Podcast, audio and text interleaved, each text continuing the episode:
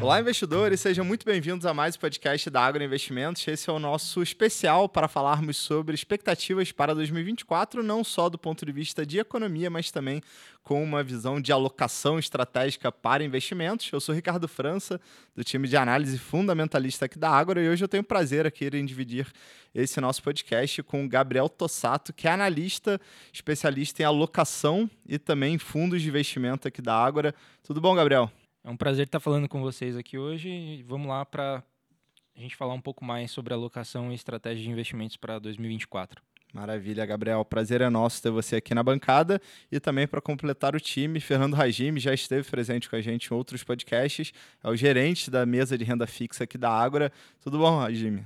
Tudo bem, é um prazer novamente estar aqui. Obrigado pelo convite. Maravilha, pessoal. Bom, esse podcast aqui, na verdade, ele é uma continuidade de uma live que foi comandada pelo nosso economista-chefe Dalton Gardman, junto a Ellen Stetter, que é a gerente da área de alocação e fundos da Agora Investimento. Essa live ela está disponível no YouTube da Agora. Quem não pôde assistir, vale a pena conferir.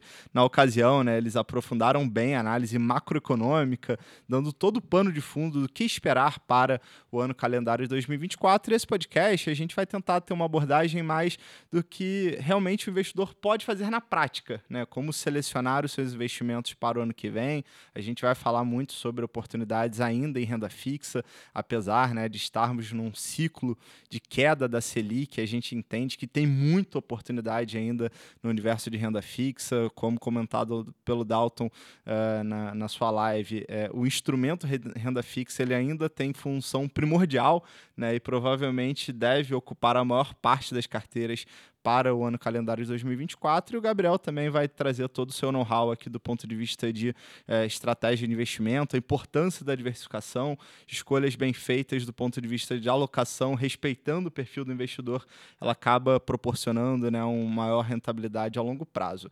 E aí, para iniciar esse bate-papo, eu queria pegar basicamente aqui a tese central do Dalton, nosso economista, para o ano calendário de 2024, porque o que nós vislumbramos para frente, olhando principalmente aqui para o Brasil, é um PIB em desaceleração, né? A gente está caminhando para um encerramento de 2023, um ano em que a economia brasileira ela deve crescer algo próximo a 3%, e provavelmente o ano que vem esse crescimento ele cede para menos da metade disso, quer dizer, é um PIB que sai de 3% para algo próximo a 1,2%, então a gente já tem em mente um processo de desaceleração gradual da atividade econômica, mas também a gente tem um ambiente mais benigno do ponto de vista de inflação. Né? No dia que estamos gravando esse podcast, foi divulgado uh, o IPCA, né, inflação oficial do país, no mês de novembro, e, o, e os preços com, uh, mostram um comportamento extremamente benigno, o que provavelmente permitirá que o Banco Central prossiga com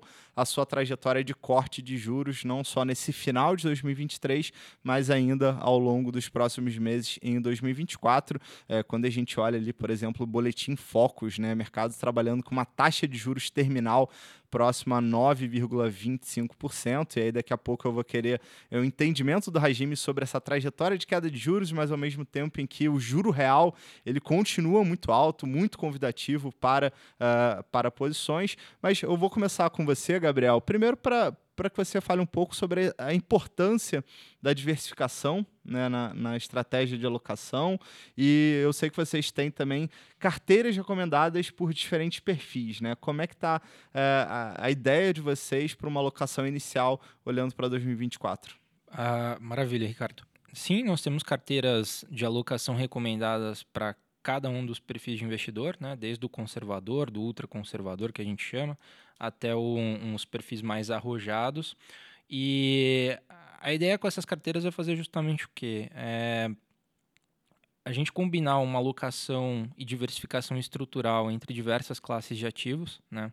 Então, a gente reunir boas teses de investimentos para médio e longo prazo, né? ativos que trazem retorno para o longo prazo, para o médio prazo, que eles têm um comportamento em curto prazo que muitas vezes é errático, né? É difícil de, de prever. Então a gente quer ter alocação uh, e quer estar tá presente no mercado, ter alocação sempre ali uma exposição, por exemplo, em bolsa lá fora, uh, em bolsa local, ter exposição em renda fixa, uh, em estratégias mais alternativas Então a gente combina essa alocação estrutural e que olha né, como que esses ativos eles conversam entre si, eles se relacionam para a gente fazer uma gestão de risco que seja adequada para cada um dos perfis do investidor, que porém também a gente dá alguns tons mais táticos para essas alocações ao longo do tempo.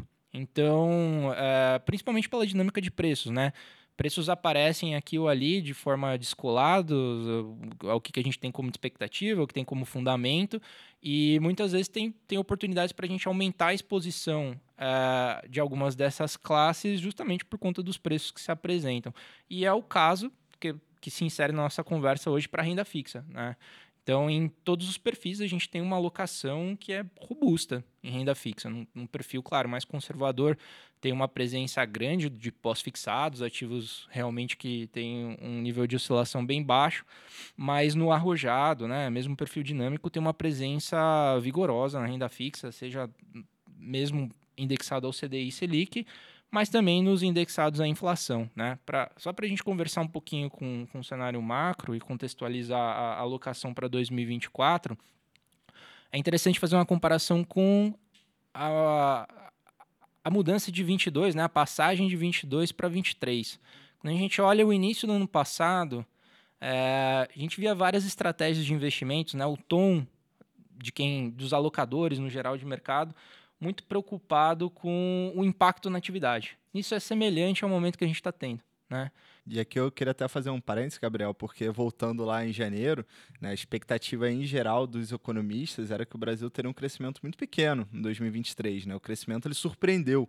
É, quando a gente falou aqui no início, ah, o PIB brasileiro provavelmente ele cresceu algo próximo a 3%, ele veio muito acima das expectativas é, aquela época. Né? Veio muito acima. Agora também iniciou bastante uma conversa sobre o quão apurado estão os modelos mais tradicionais de, uh, expectativa de crescimento, atividade econômica, né? Se a gente não teria tido algumas mudanças estruturais, seja de forma local ou global, que aumentou o nível de produtividade, é, de forma mais estrutural mesmo, ou se isso se deve mais a efeitos monetários, né? O que, que a gente veio passando com política monetária na última década. Mas enfim, a preocupação de da passagem de 22 para 23 ainda era com um olhar forte para a atividade. Em que sentido? Sentido que 22 para 23 a gente tinha uma continuidade de alta de juros no mundo todo, né? É, então tinha um, um, processo de desinflação que ainda deveria acontecer e também já uma expectativa de quais seriam os impactos na atividade disso. Então ali, né, muita gente estava olhando para ficar tomado em juros, né? ainda aproveitar esse processo de alta, né? abertura nas curvas, já começou a ter um tom mais pessimista com bolsas, eventualmente para tomar posição mais vendido, esperando impacto em atividade. E agora, quando a gente olha para a passagem de 23 para 24, a gente vê que um componente do que, que era que estava no olhar de 22 para 23, de fato teve andamento, que foi o processo de desinflação. Né? Então, no Brasil, né, fica mais claro, já está bastante adiantado nesse processo, tem um juro real bastante restritivo até aqui, aqui dentro, né? E lá fora, em muitos países, né, se olhar para os Estados Unidos, próximo ali, muito próximo, talvez, né, da, já de um fim de, de, de ciclo de aperto, é, ou, ou mesmo terminado, né? Então, acho que agora o, o, a, o olhar para 24 é, é isso, a gente tem uma inflação mais benigna, tanto no Brasil quanto no mundo, né? Tem uh, e é, mas ainda esse impacto na atividade ele não, não chegou, né? Então quando olha esses dois fatores, é, eu tenho juros tenho juros ainda restritivos, né? Bastante restritivos. Tenho juro real alto, tanto disponível para eu travar a longo prazo, quanto eu ficar com liquidez, né? E eu não tenho uma expectativa muito boa de atividade, eu tenho sinais de desaceleração, renda fixa é uma resposta super clara, né? É verdade, é verdade. Não, excelente, Gabriel, sua, sua colocação aqui inicial e já deixou até o gancho para a gente trazer para o Rajime aqui para nossa conversa, porque você tem um, um, profundo conhecimento sobre o mercado de renda fixa. Inegavelmente, 2023, né, é, proporcionou várias excelentes janelas de alocação, seja por condições de mercado, a gente relembra lá aquele início do ano super conturbado para a indústria de renda fixa, com alguns casos né, de, de liquidez em algumas empresas. Crédito privado teve muita volatilidade, principalmente naquele primeiro semestre. E a gente vai caminhando agora para o ano novo é, com um cenário em que a Selic ela continua caindo, né, a inflação comportamento mais benigno aqui no Brasil. Provavelmente inflação não vai tirar o nosso sono ao longo de 2024, só que ao mesmo tempo, embora a gente tenha esse cenário, quando a gente olha para a questão fiscal do Brasil, isso limita apostas muito mais otimistas, né? E aí a gente de novo vai cair na questão do juro real que segue extremamente apetitoso. E aí eu queria entender como é que está a sua cabeça para essa virada de ano, quer dizer, você ainda vê uma janela muito é, propícia para alocação e ter algum, alguma classe que você prefere, alguma duration? É, acho que a questão, a questão fiscal é algo que realmente é um limitador para a redução do, do, do, do, do prêmio que tinha na curva. Acho que a percepção aí é de que o que tinha de prêmio o mercado já praticamente tirou, né? então não tem muito mais o que tirar, a não ser que haja alguma, alguma novidade, alguma coisa estrutural mais relevante. Então, a expectativa é ainda de termos juros reais em níveis bem interessantes. Né? Hoje a gente tem uma curva de NTNB que é o benchmark né, para as operações de IPCA, rodando próximo de, de 5,5%, então 5,5% sobre a inflação, então não é um juro real qualquer. É, e somado a tudo isso, né, o que, a gente viu ao longo do ano? Né? Então tivemos um ano conturbado, como você colocou, tivemos casos, é, dois casos corporativos que tiveram muito impacto é, na precificação do mercado, mas os spreads de crédito praticamente já voltaram ao patamar pré esses acontecimentos corporativos. Então hoje a gente praticamente voltou ao que era o começo do ano. É óbvio que, quando a gente olha as taxas finais, né, o yield final da, da, das aplicações, estão em patamares menores porque a, a, a NTNB, de certa forma, fechou do começo do ano para cá. Mas ainda assim, 5,5% é a taxa que a gente tem para o ativo livre de risco, que é a NTNB. Né? Então, se você pensa em qualquer classe de crédito privado, crédito corporativo, emissão bancária, são uh, tipos de ativos que vão remunerar acima desse patamar. Né? Então, temos exemplos de sobra aqui no mercado primário, secundário, rodando em PCA mais 6, 6,5, 7. Então, a gente ainda encontra essas oportunidades.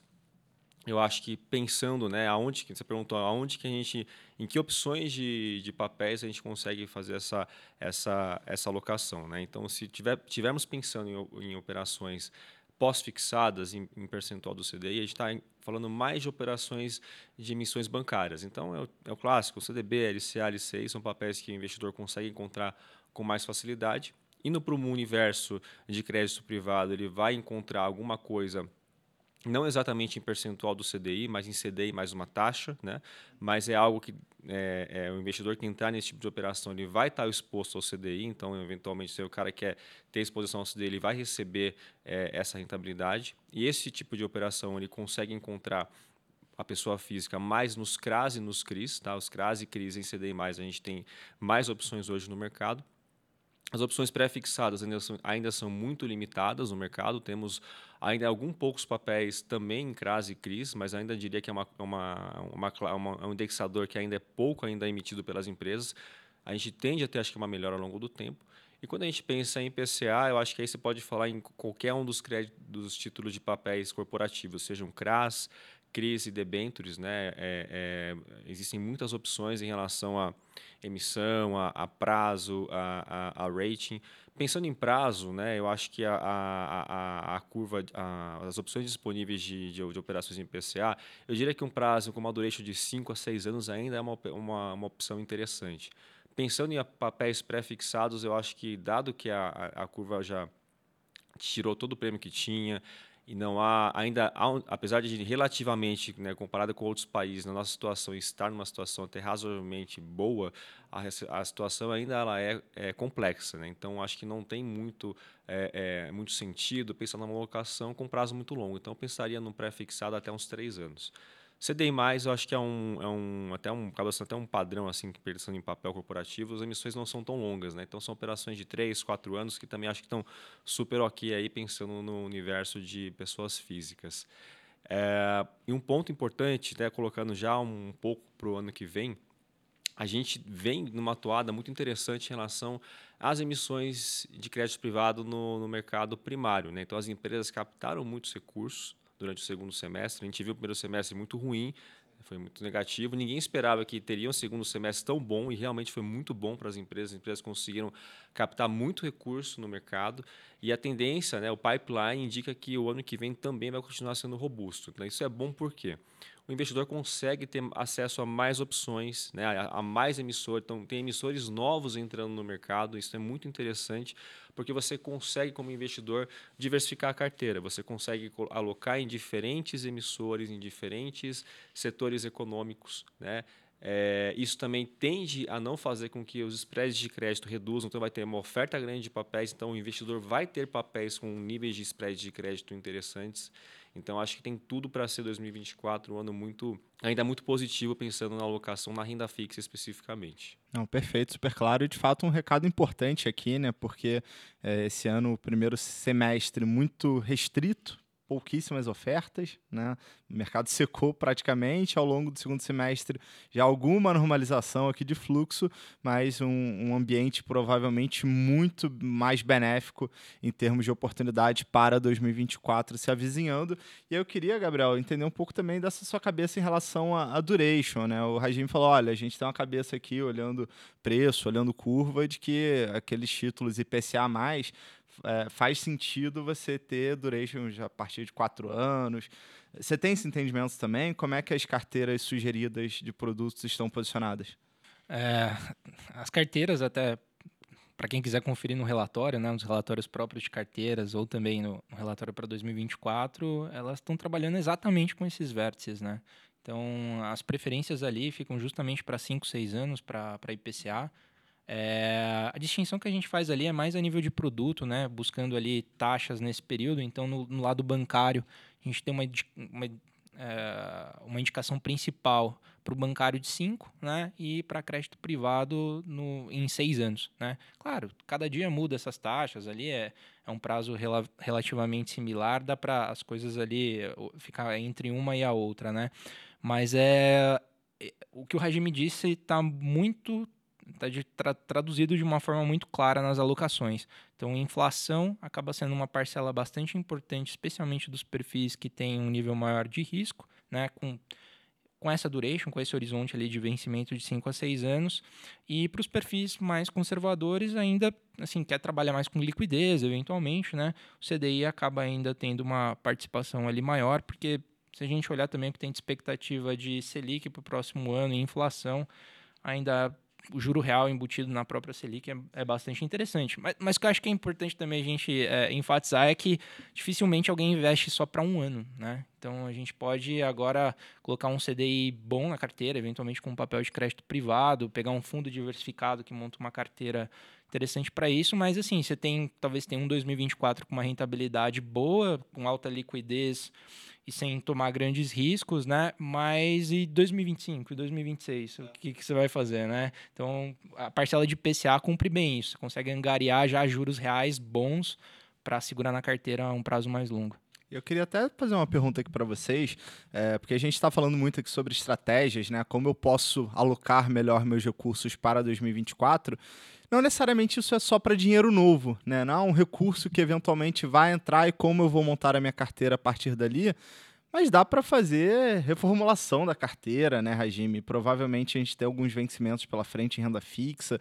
Você vê uma janela propícia para eventualmente sair de algum papel e já fazer uma realocação nessa virada de ano? Com certeza. É, a gente tem um mês de dezembro aqui, é um mês bastante intenso para o mercado, porque existem algumas, se não me engano, quatro ou cinco emissões de crédito privado que vão vencer durante o mês de dezembro. Então, isso vai ser um evento enorme de liquidez. Né? Então, uh, os investidores têm o desafio de fazer essa realocação. Né? E aí, o problema é, a gente aqui dentro da Agro, na né, Bradesco, a gente tem uma posição relevante, mas não é só a gente, né? Todos os nossos concorrentes, os clientes também possuem é, os clientes com as mesmas posições. Então, o mercado inteiro vai disputar né, a, a realocação dessas, desses vencimentos. Então, sempre que a gente fala de é, eventos grandes de liquidez, sempre é bom pensar numa antecipação, sim, com certeza porque você evita né, o risco de você não ter o papel que de repente o cliente está até mapeando, fala, talvez eu, quando esse papel vencer, acho que eu vou alocar nisso aqui. Talvez se ele aguardar até o vencimento, ele não encontre o papel, porque vai estar todo mundo querendo disputar os papéis, ou né, a gente pode ter temporariamente uma redução dos prédios de crédito, porque você tem muita demanda para uma oferta restrita. Então, isso pode fazer com que o cliente ou não tenha é, o papel que ele deseja, ou que ele, não, que ele não tenha a opção que ele deseja, ou que ele venha a, ter, a, a, a receber uma rentabilidade menor do que a que ele, que ele esperaria, né? se ele pudesse antecipar. Então, sempre sim, é, é, os vencimentos são momentos em que o mercado todo vai tentar realocar, então, sempre que possível, acho que a recomendação é procurar antecipar sim, para você não entrar na disputa ali, estar tá tranquilo e conseguir fazer a alocação é, desejada, com certeza. Não, recado importante, né? Então é hora de vocês que estão nos ouvindo, né? Dar uma olhada na carteira, ver ali como é que está a sua, a sua distribuição, né? Em perfis de papéis, emissores, etc. E ver também o que, que tem de, de vencimento pela frente. E, eventualmente faz sentido até antecipar esse, esse vencimento para já fazer uma realocação olhando para os próximos meses. Bom, a gente dedicou essa primeira parte aqui do nosso podcast para falar né, sobre cenário, basicamente só atualizando os pontos que foram comentados no relatório. Lembrando que nós publicamos um relatório especial Perspectivas para 2024, que está disponível lá no Agro Insights. Mas eu queria avançar um pouco na conversa para a gente falar é, de ativos um pouco mais arriscados, né, dentro desse critério de diversificação. Acho que todo mundo aqui na mesa concorda né, que, a, que a função da renda fixa ela deve ocupar a maior parcela da, da alocação para 2024. Só que, naturalmente, tem espaço para aqueles outros instrumentos né, que a gente contrata um pouco mais de risco, tentando, obviamente, uh, aumentar o retorno potencial das nossas escolhas. E o, e o ano que está começando, né, como eu comentei no início, é um ano provavelmente que a gente vai ter um CDI médio mais baixo, quer dizer, a Selic ela está sim numa trajetória de queda, mercado ainda um pouco dividido qual é o juro terminal, é, boletim Focus com 9,25, a gente está é, um pouco mais conservador na nossa projeção, 9,75, mas de fato é a gente vai continuar vendo a Selic caindo, é, principalmente ao longo do primeiro semestre. Em geral, né, trajetória de queda de juros, ela acaba sugerindo ao investidor que ele tome um pouco mais de risco. Ao mesmo tempo, como eu comentei no início, né, a gente tem vários outros fatores que limitam apostas muito mais otimistas. Né? Internamente, sem dúvida alguma, a nossa maior preocupação continua sendo né, a trajetória fiscal, o aumento da dívida pública em relação ao PIB enquanto lá fora a gente ainda tem algum, algum grau de receio, principalmente sobre como se, se dará né, o processo de é, desaceleração da economia nos Estados Unidos.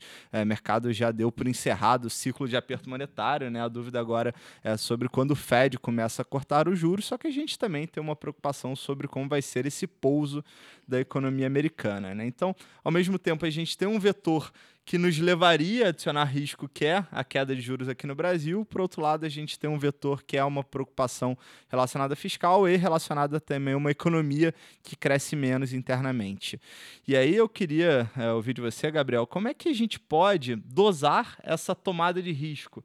Né? Como é que você in, in, in, é, interage esses, esses componentes é, potencialmente adicionadores de, de, de, rentabilidade, mas dentro de um, de um ambiente ainda relativamente é, conservador do ponto de vista de, de fatores de risco? É, a resposta para isso é uma tomada de risco mais tática. Né? Então, é justamente isso que que fica muito aparente né, na, nas alocações e também nas indicações, mais a nível de estratégia de produto que a gente trabalha. É, porque o cenário é justamente isso, né? A gente tem dois vetores ali com efeitos contraditórios, né? Um pelo lado da atividade e outro por outro lado, né? A, a queda de juros. É, então deixa as coisas mais nebulosas, né? Deixa um pouquinho ali a probabilidade mais alta de não ter direcionais tão claros, né? Preços lateralizados, eventualmente, em alguns momentos. E o que a gente pode fazer na tomada de risco é adicionar um pouco de risco tático, que ele tem um olhar mais preocupado também para o curto e médio prazo e para os efeitos macro. Então, assim, tem bastante, olhando para o lado de renda variável, né? Por exemplo, tem valuations baratos, né? Então, é, tem oportunidade para uma alocação de longo prazo. Mas na, na falta de uma clareza mais direcional né, para atualização desses preços, a gente pode utilizar instrumentos que são mais rápidos, né, que eles conseguem é, ser ágeis para fazer uma tomada de risco, medir essa tomada de risco de acordo com as mudanças no cenário macro e criar proteções também. Né? Então, até nas carteiras isso fica bastante aparente, porque a maior parte da parcela de risco está concentrada para estratégias de multimercado. E tem a parte de renda variável também, eu já comento, mas a, a, essas estratégias de multimercado também, elas têm um tom também mais tático, né? Então, é, tem multimercados de característica mais macro, que eles têm um, um olhar um pouco mais forte para grandes movimentos de longo prazo, né, para transições econômicas, para temas né, temáticos e uma alocação mais carregada a longo prazo. E tem outros multimercados que eles trabalham mais com estratégia de valor relativo, né? Tentam atenuar é, mais riscos sistemáticos, né? Risco de mercado e pegar eventos um pouco mais micro ali da, no caso de empresas, né, empresas investidas, ou operar arbitragem, pegar inclinação de curva de juros, né, tentar tirar, é, tentar ganhar, né, justamente com uh, com esses descolamentos e oportunidades de preço que aparecem e às, vezes, e às vezes já desaparecem de forma bastante rápida. Então, um destaque aqui dessa carteira de multimercado que a gente é, coloca para a maior parte dos perfis, né? Um, um, fundo ali que entra como um carro-chefe é o Absolute Vertex, né? A, a, a equipe da Absolute, que faz a, a, gestão desse fundo, tem essa característica bastante ágil, né? Bastante tática. Eles têm uma especialidade em operar valor relativo e arbitragem. E vale notar até a alocação, a, a estratégia mais atual do fundo, e o que eles fizeram bastante retorno agora em 2023, que foi com a compra, né, ao menos nos últimos períodos, de S&P 500. Então, é, acho que isso traduz bastante ali já qual, como que funciona a tomada de risco nesse tipo de estratégia, né? Por quê? Porque a gente, se olhar para o início do ano passado, ainda muita gente já tinha uma visão mais negativa para ficar comprado em S&P 500. Hoje a gente ainda fica bastante cauteloso quando olha para preço e olha para o que, que a gente tem como expectativa que acontece com a economia norte-americana. E fala, poxa vida, tem, tem inflação benigna, tem queda de juros possivelmente? Ah, pode ter, mas com eventual recessão, com impacto na atividade, o resultado desses vetores não costuma ser muito positivo. Mas aí tudo bem, aí, o Vertex ele se aproveita de, de médio, de curto e médio prazo para ficar comprado, aproveitar movimento de alta. Rapidamente ele pode sair desse tipo de posição, né? Ele pode entrar mesmo num cenário que a gente está passando agora de, de, de, queda de juros, né? Alguns meses atrás ele podia ficar tomado em curva de juros e depois agora já ficar aplicado. Então, uma tomada de risco bastante, é, bastante ágil e que vai buscando esses uh, descolamentos de preço e arbitragem. Tá? A preferência da gente está tá justamente para essa forma tática e na renda variável também, principalmente na renda variável local, tá? Então, a, as carteiras estão trabalhando majoritariamente com estratégias long bias, é, que tem uma boa parte né, do patrimônio comprado em ações, então aproveita dos, se aproveita dos movimentos de alta no mercado, né?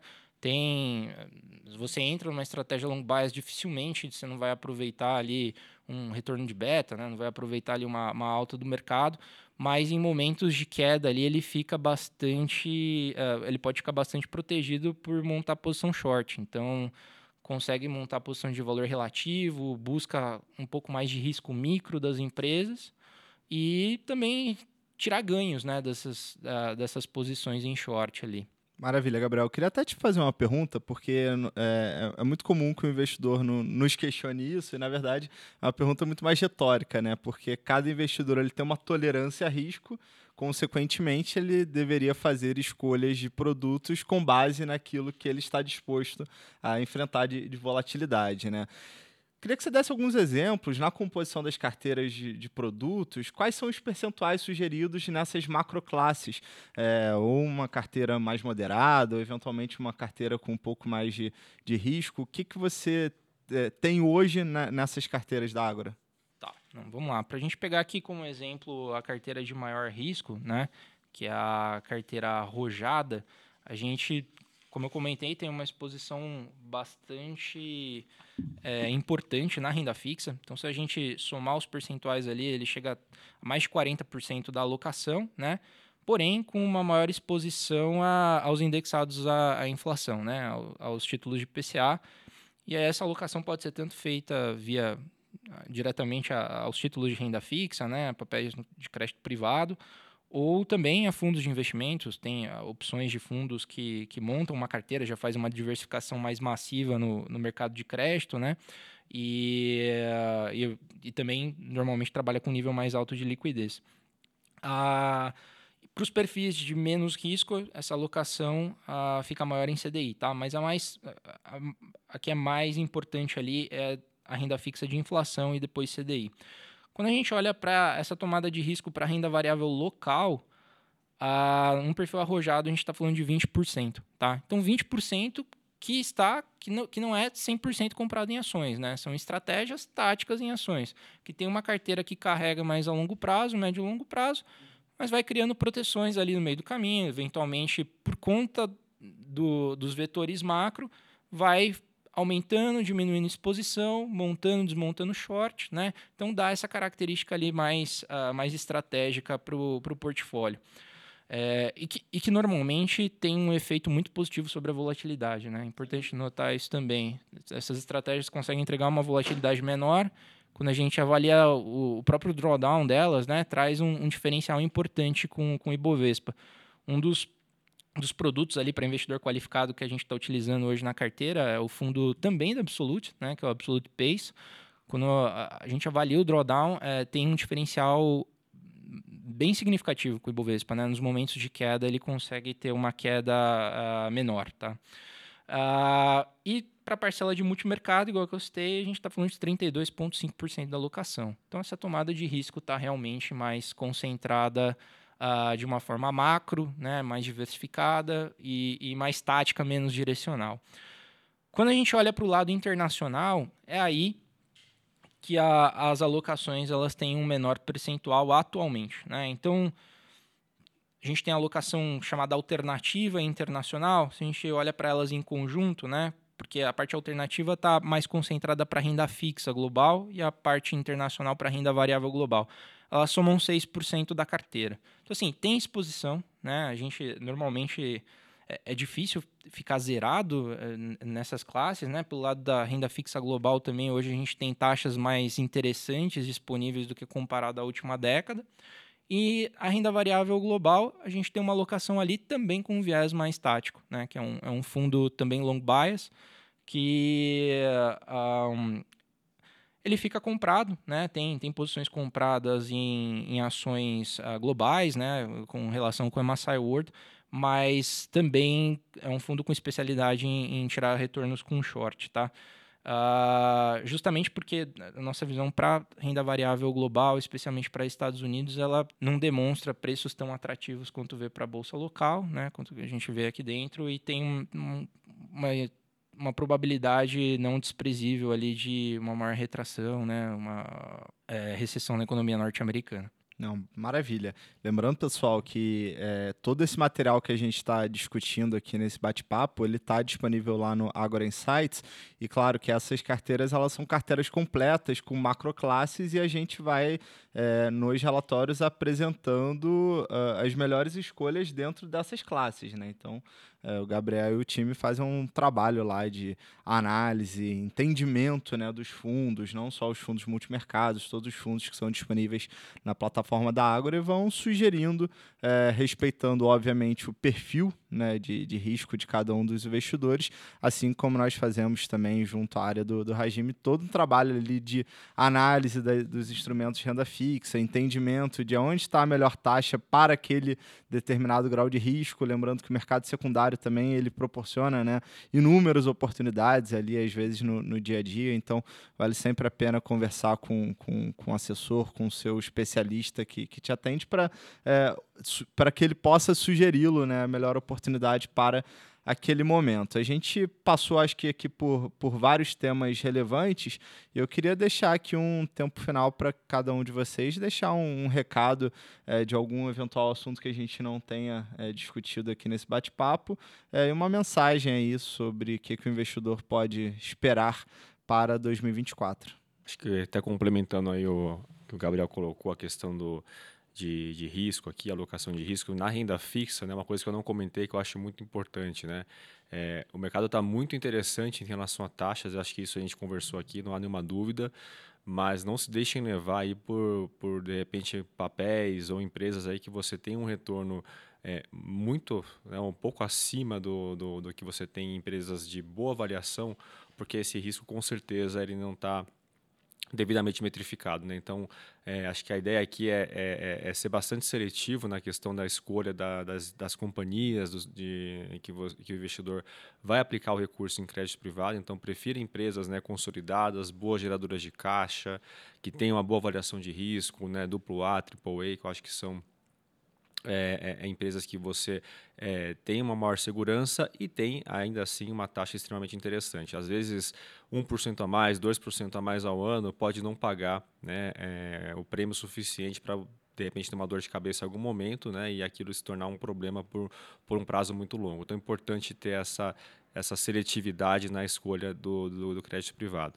De toda forma, né, é, tirando essa questão, é, mesmo que a gente venha ter essa Selic terminal aí que o mercado está precificando na curva de juros um, uma Selic terminal de 9,5%, ainda assim, né, como pelos pontos aqui explicados, é, não tem como não pensar na renda fixa como um, um, uma classe de ativo aqui que vai ser é, é, muito importante na alocação dos investidores e com certeza oportunidades não faltarão. Maravilha. É, Queria reforçar só um ponto também, a gente acabou comentando rapidamente, que é, o Ricardo falou sobre essa curadoria de produtos dentro de cada uma das macroclasses, né?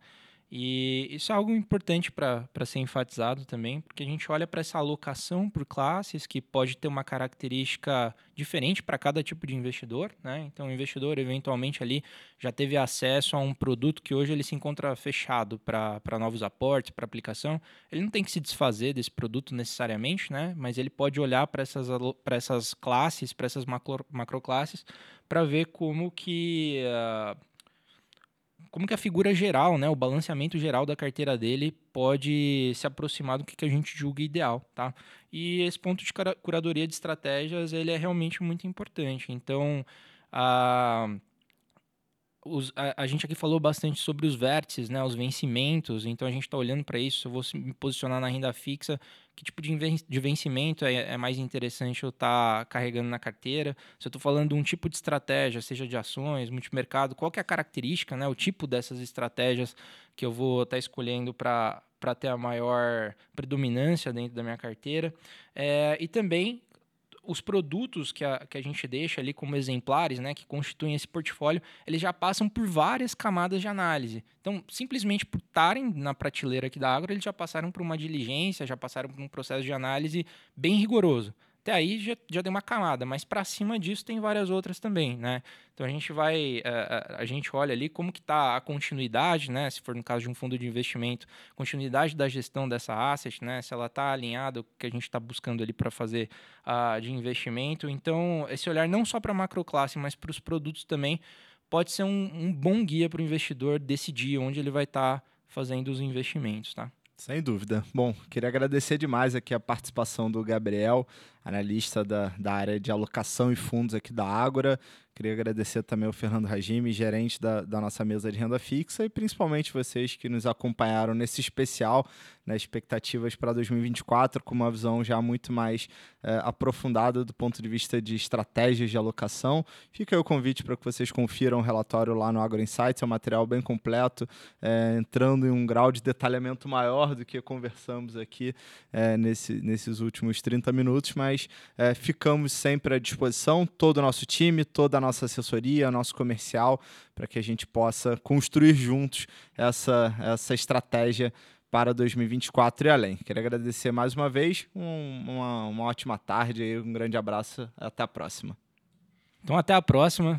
Obrigado, Ricardo. Obrigado, Rajime. Um prazer ter conversado com vocês aqui hoje e bons investimentos para todos em 2024. Obrigado, Ricardo. Obrigado, Gabriel. Até uma próxima oportunidade. Thank you.